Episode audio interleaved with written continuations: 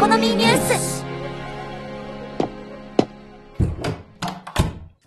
おはようございます。クリエイターやインフルエンサーの未来を語る部屋、クリエイターエコノミーニュースへようこそ。パーソナリティのかぐわです。小春立花です。さあ、週末ですんで、えー音声メディア関連のニュースまとめ早速行ってみましょう。まずはホットトピック。2023年11月22日、ウェブメディア、ギガ人の記事です。Spotify が新しいロイヤリティシステムを発表。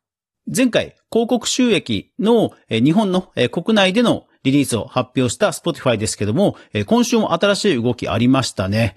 これは全世界でなんですけども、ロイヤリティシステムを刷新したということですね。これだからまあ、基本的には音楽ジャンルの方向けのニュースにはなるんですけども、どんな内容になってるんでしょうか。ポイントは2つなんですが、1つはですね、再生回数の過去12ヶ月間で、え1000回再生を、まあ、基準にする。それから、一部のジャンルの曲に関しては、最低の長さが2分以上というところを設けたということですね。えっと、まずその、えー旋回再生というのは、これはまあ全体の本当に0.5%程度だとは言うんですけども、一方でこう、振り込みの煩雑さをえー軽減して、えーその分浮いた分をちゃんと還元したいということを背景があるようです。で、もう一つ、え長さが2分以上というものに関しては、これあれなんですよね。こう、ノイズとか、その音楽じゃないものを短尺にして、で、例えば30秒とかのホワイトノイズだけの曲をアップロードすると。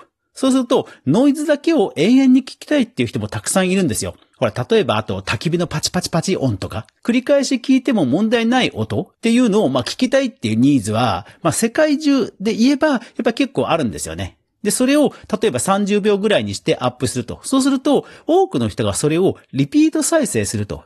つまり、リピート再生、何回も再生されてるから収益がたくさん上がるよねっていう話で、まあ、爆稼ぎしてる人が実は世界中にいたということで、まあ、それに対応したということなんですね。いやー、いろんなこと考える人がいますね。あとはまあ、本当にボットと呼ばれる機械を使って、悪意のある再生をして、再生回数を上げようとしたりとか、あとは、本当にこう AI を使って、検索ワードに引っかかるような曲やポッドキャストをどんどん投稿して再生数を上げるとか、そういうスパム的なものも多分それで切られるはずです。ただまあ本当に Spotify もね、まあナンバーワンのプラットフォームということではそういうリスクマネジメント本当大変ですよね。これからも注目していきたいと思います。ハッシュタグ、クリエコでは戦略テック関連いきましょう。まずはこちら。2023年11月に見つけた、Spotify 公式のヘルプです。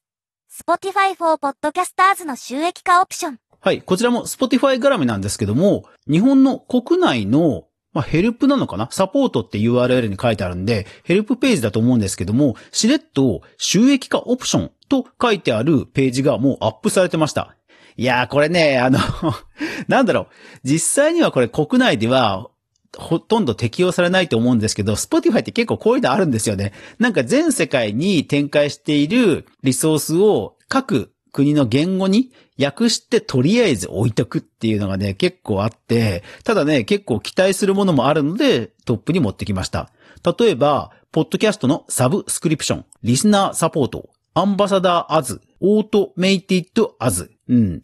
まあ、サブスクは Patreon との連携発表しましたけども、Spotify 自身も考えてるってことですよね。まあ、それはそうですよね。自分自身でやった方が、ね、実入り良くなるからね。あとはリスナーサポートってのはこれ多分メンバーシップですよね。うん。それから広告が2つあって、えーアンバサダー。これだから、あの、 Voicy みたいなやつですかね。本当にその人にスポンサードするってやつですかね、多分ね。あと Automated Ads だから、ここも自前でオートマチックの広告ってことですよね。で、これが多分前回紹介したやつだと思うんですよね。というように、実はヘルプが結構充実してきているので、興味ある人はこの Spotify のヘルプを見てみてください。今後の音声配信の何か流れが見えてくるかと思います。では、どんどん行きましょう。で、Amazon なんですけど、アレクサ、いわゆる音声 AI ね。えー、アレクサの担当部門を、なんか大量人員削減だっていやー、アレクサでさえだからね。うん、なんか、スマートスピーカー関連ちょっと最近逆風なニュースが多いですね。えー、 Voicy、緒方社長がなんと渋谷に飲食店を出すというツイートをしていました。で、にわかに、まあ、今後、えいろんな人とそこで会食して、えいろんな配信者が増えていくんでしょうかね。えそれから Radiotalk が、えっ、と、毎月恒例のミュージックデーの、えプレミアムギフトの告知をしてましたね。えスタンド FM は、はい、音声広告絡みで記事があったので、そちらの方で紹介します。えそれから、え LISTEN、ポッドキャストプラットフォームの LISTEN ですけども、アナリティクスが、え若干変わったようです。 LISTEN のユーザーと一般の再生数を切り替えられるようになったとのことです。えそれからオーディオブックの、えー、オトバンク。いやー、新しい試みですね。これ興味深いですね。今上映されている映画、人気の映画、えー、正欲というのがあるんですが、えー、そのオーディオブックをオトバンクで出してるんですけども、その冒頭1時間をですね、YouTube で無料公開と。いや、だからオトバンク、あの YouTube でチャンネル持ってますけど、多分反響いいんでしょうね。そうそう。だから、あの、音声配信をしている人でも、YouTube にも配信してる人多いと思うんですよ。で、例えば Twitter とかノートに、ほら、音声の再生ボタンのついた埋め込みをしたいという人でも、なんか最近はね、YouTube を貼り付けてる人が結構目についてる気がする。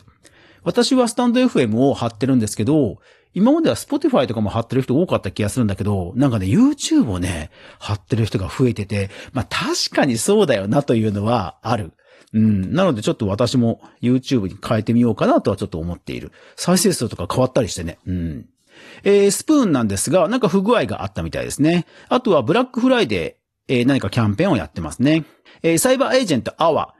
音楽関係の方ですけども、えー、年間ランキング発表してましたね。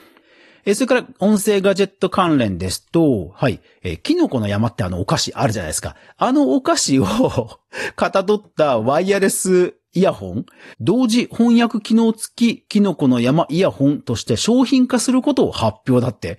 これすごいね。あとは、えー、各所で、えー、ブラックフライデーのセールがやっていますけども、アマゾンでね、えー、ASMR の非常に高価な録音イヤホンの MU6、えー、ライフライク2の限定、えー、期間セールがやってますね。興味ある人はぜひチェックしてみてください。ハッシュタグ、クリエコでは、コンテンツコラム関連いきましょう。まずは、こちら。2023年11月21日、映画 .com の記事です。ジョンハム主演、人気ポッドキャスト番組、アメリカンホステージを実写ドラマ化。はい。こちらは、え海外で有名な人気ポッドキャスト番組を、まあ、実写のね、ドラマ化するということなんですよね。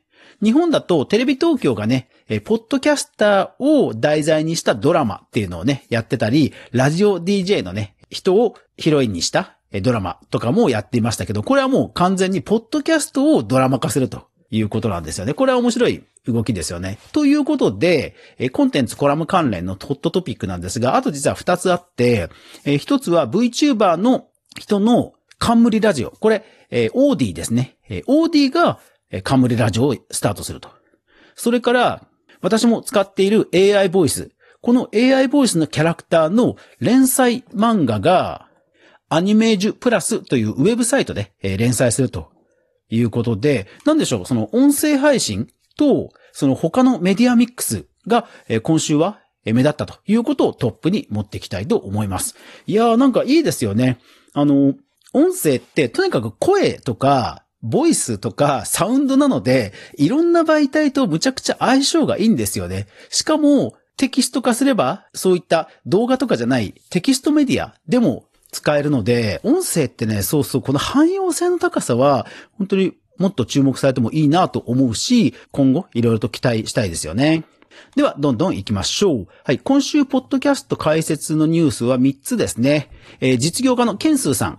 はい。えー、小原さんという方と組んで、ハイパー企業ラジオというのを解説してましたね。えー、それから、スポーツ店店員さんが語るアウトドアのポッドキャスト、それから海外で有名なプリズンブレイクというドラマのキャストさんがやられているポッドキャストがスタートしたとのことです。えそれからオーディオコンテンツですね。こちらもね、結構メディアミックスというか、えいろんなメディアとのマリアージュが話題ですね。え人気声優の津田健次郎さん。最近はね、俳優としても超人気ですけども、その写真集が、え異例の重版ということですね。まあ、52歳の声優さんで写真集が重版って確かに異例っちゃ異例ですよね。でも本当人気ですもんね、津田さんね。はい。で、この写真集に実は特典としてボイスがついてるということなんですよ。まあ、そりゃそうですよね。声優さんのコンテンツですもんね。相性むちゃくちゃいいですよね。はい。え、それから、え、特撮ものの、え、今やってるのはキングオージャーという特撮戦隊ものなんですけど、そこのオーディオコメンタリーというのもなんかちょっと最近話題になってるようですね。